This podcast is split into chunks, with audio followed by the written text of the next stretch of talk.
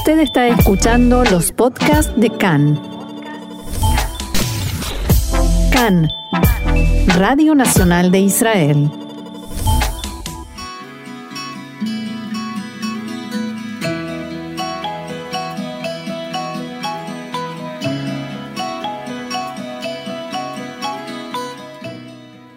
Café Literario, una pausa con buenos libros y la mejor compañía, con Orna Stoliar.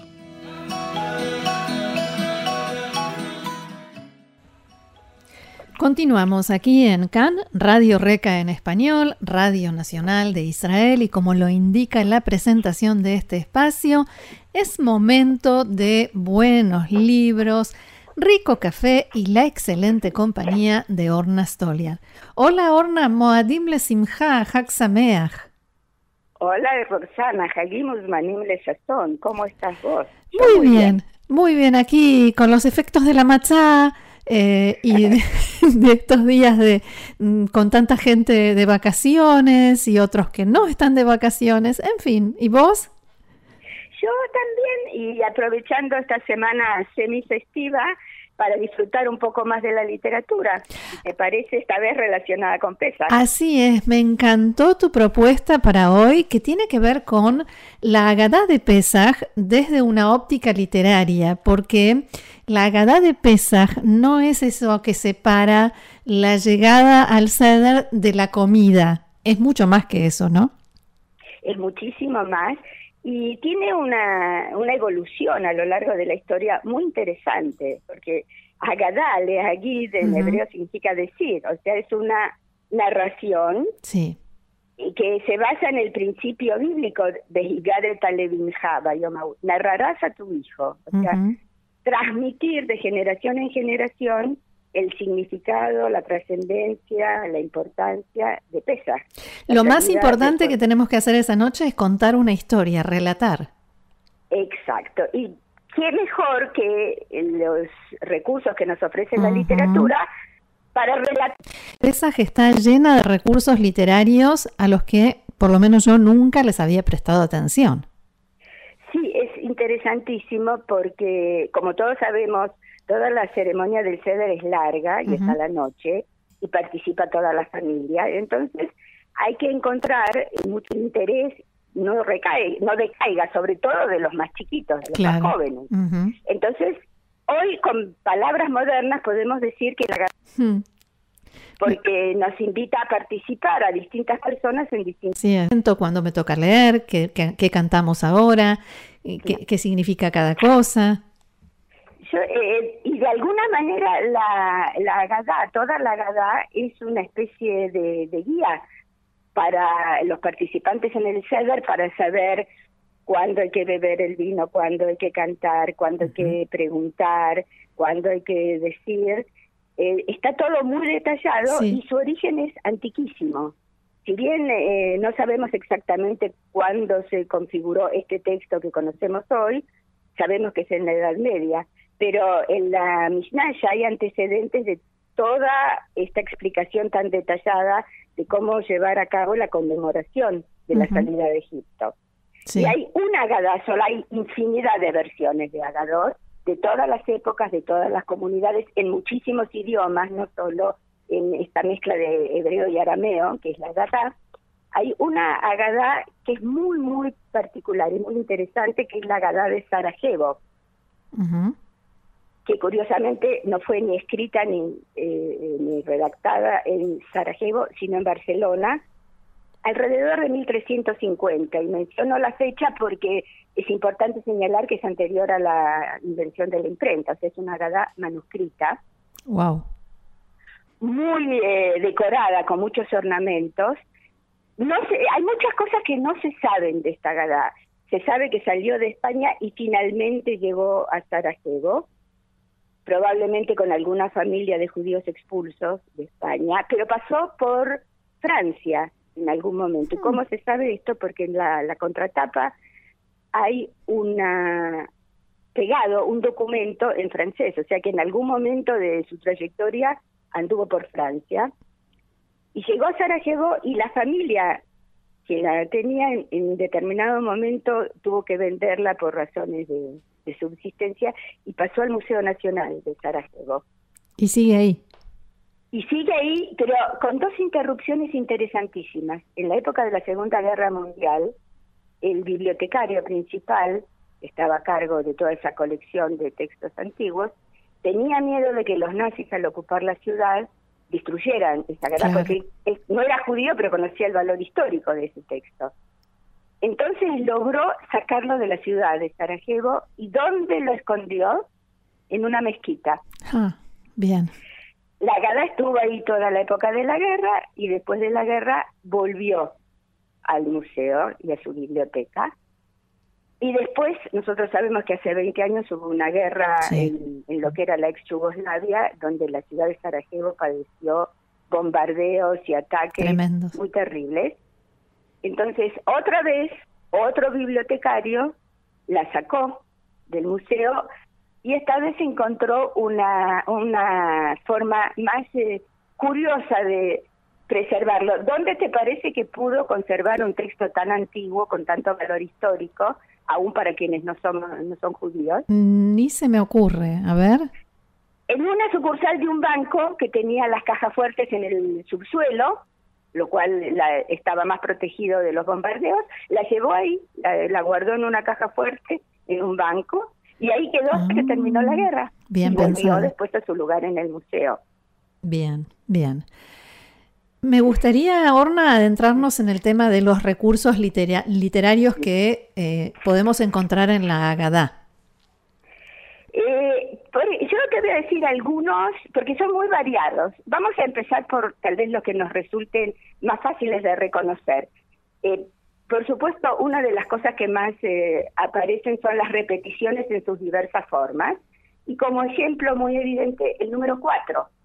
Los cuatro hijos los cuatro hijos, el, sabio, el malvado, el ingenuo y el que no sabe preguntar, que representan a las distintas clases de personalidades. Las Arbakushiot, las cuatro las preguntas. Cuatro preguntas que ah. generalmente son los más, eh, los niños, los más chiquitos que las eh, formulan como una forma de mantenerlos atentos y que no se duerman en la mitad de la noche. Sí. eh, ¿Qué otra cosa recordás? Wow. las cuatro copas. Las cuatro copas, claro, claro. La, primera, la, cada una referida a otro aspecto de la fiesta. Y eh, hay un versículo de, de la Torá en la cual Dios habla con el pueblo y le dice, yo te he sacado de Egipto, y usa cuatro verbos relacionados con la idea de libertad y de redención. De Otseiti etchem, o sea, los saqué. Sí de Itzalti etchem, los salvé, de Gaalti etchem, los redimí, de la Casti etchem li leam, de Haiti la le Elohim. Los tomé para mí como mi pueblo y fui para ustedes Dios. Si siguiéramos buscando encontraríamos algún otro ejemplo, pero estos son los más eh, destacados. Claro, los más conocidos, sí. Sí.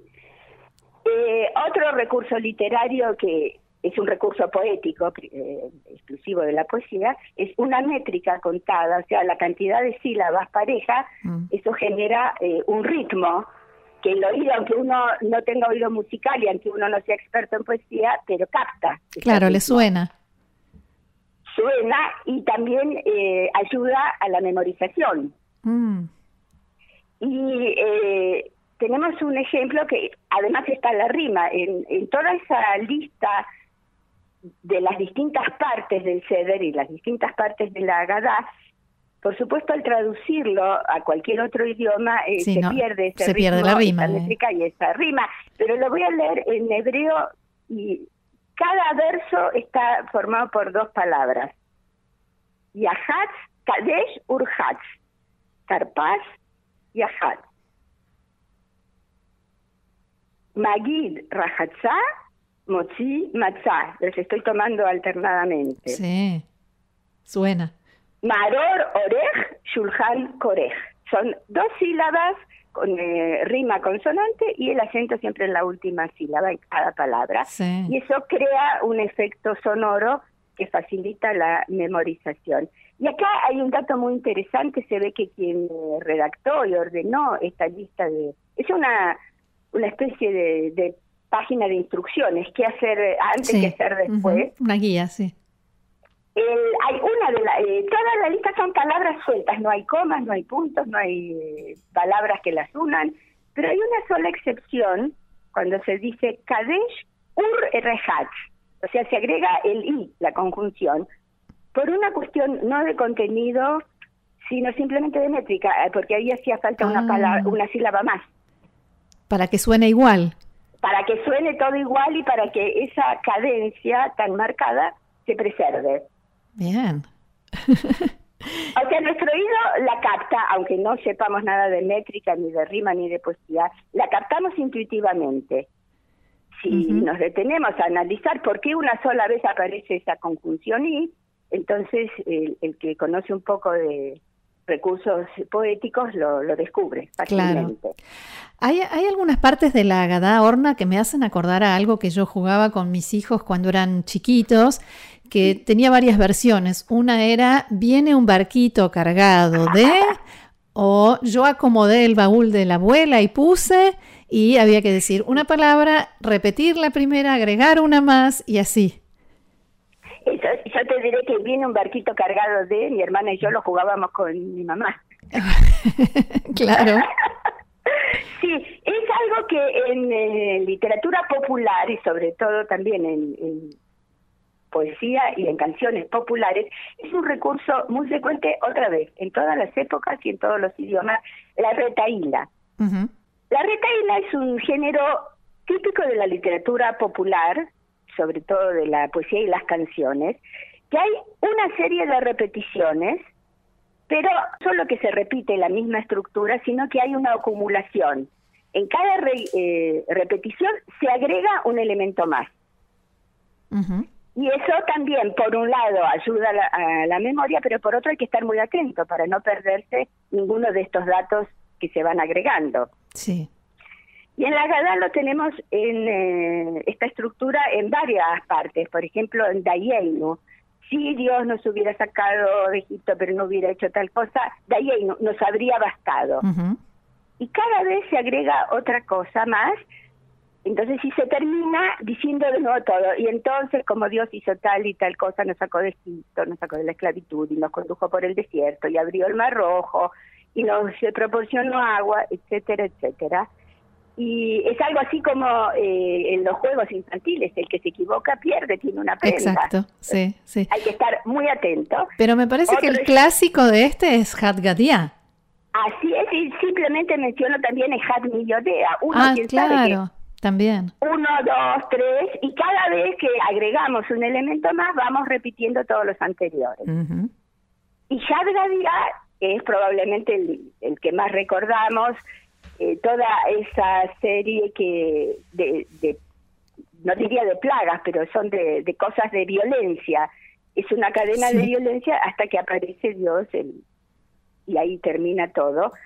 Y todo empieza como un cabrito chiquito que mi padre compró en el mercado y después se van agregando el fuego, el agua, el palo, el cuchillo, eh, todo parece una larga serie de problemas hasta que llega a la salvación final, que es una reelaboración popular de, la historia del pueblo judío, todos los padecimientos de la esclavitud en Egipto hasta que llegó la redención.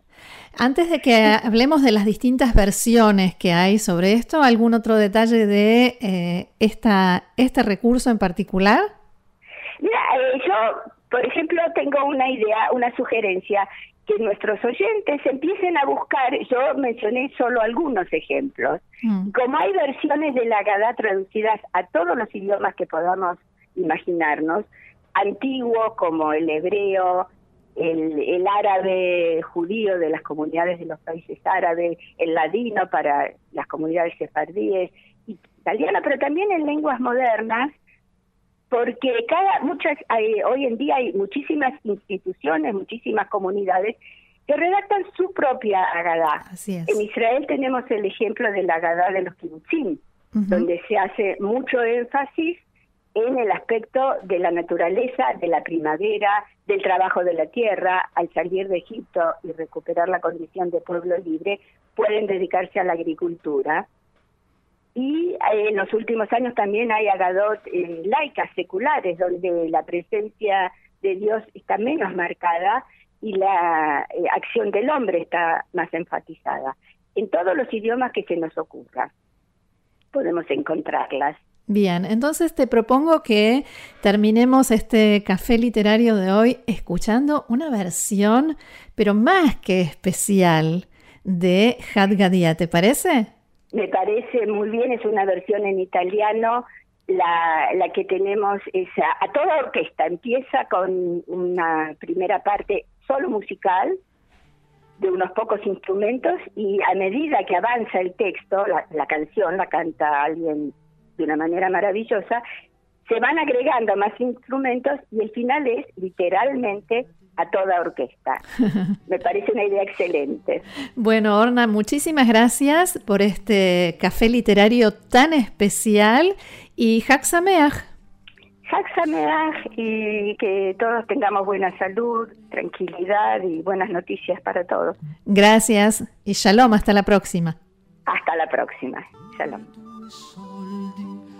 Un topolino mio padre comprò e venne il cane che morse il gatto che si mangiò il topo che al mercato mio padre comprò.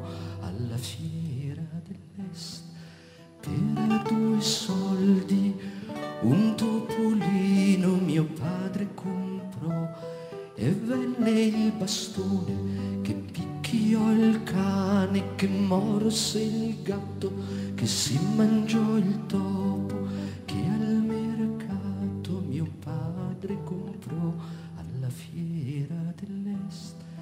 Per due soldi un topolino mio padre comprò e venne il fuoco che bruciò il bastone che picchiò il cane che morse il gatto que.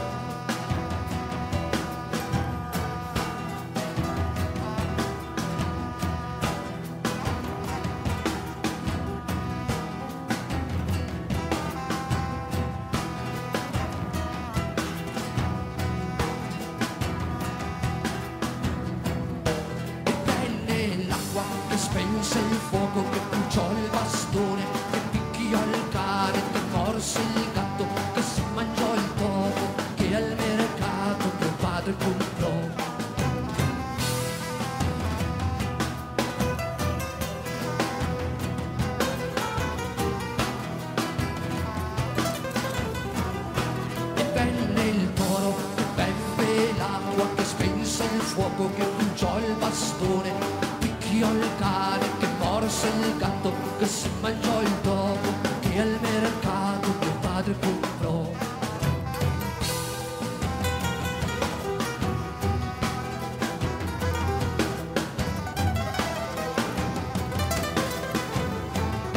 e venne il macellaio che uccise il toro che beve l'acqua che spense il fuoco che bruciò il bastone che picchiò il cane che morse il gatto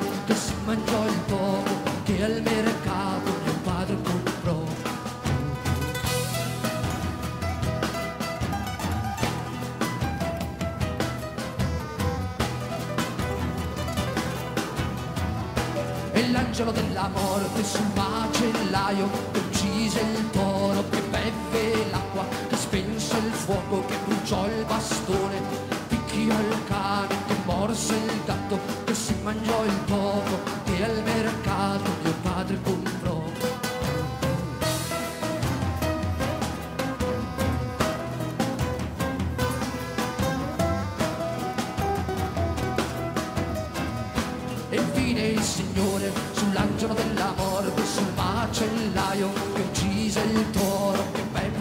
l'acqua, che spense il fuoco, che bruciò il bastone, che picchiò il cane, che morse il gatto, che si mangiò il topo, che al mercato mio padre comprò.